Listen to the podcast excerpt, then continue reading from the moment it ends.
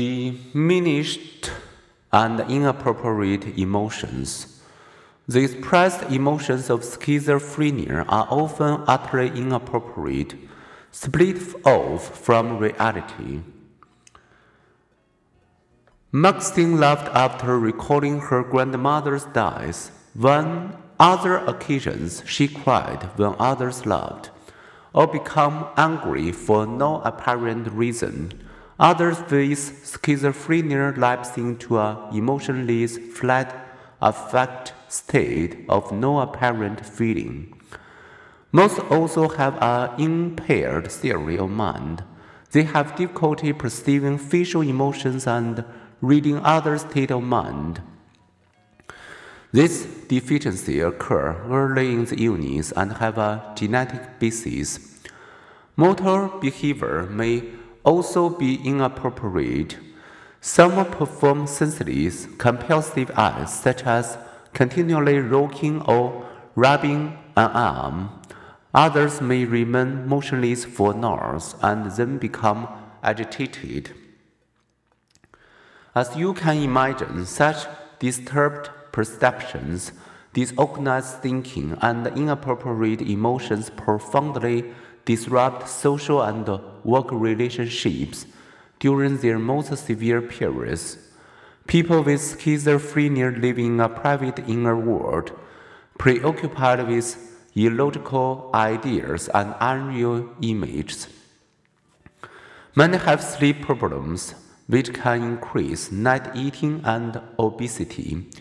Giving a supportive environment and medication, over 40% of people with schizophrenia will have periods of a year or more of normal life experience. Many others remain socially withdrawn and isolated or rejected for much of their lives.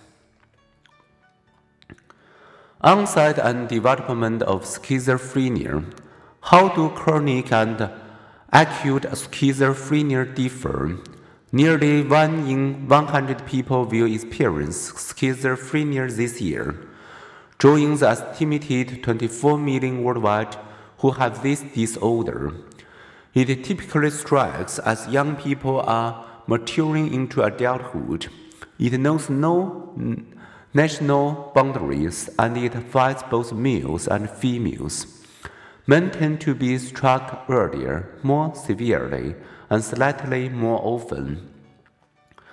The risk of schizophrenia is higher for those who experience childhood abuse. They are three times more likely than their unabused counterparts to develop this disorder. Other types of childhood adversity, such as bullying, also increase the risk.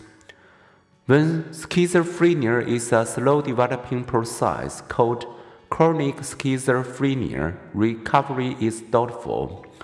This was the case with Maxine's schizophrenia, which took a slow course, emerging from a long history of social inadequacy and poor school performance.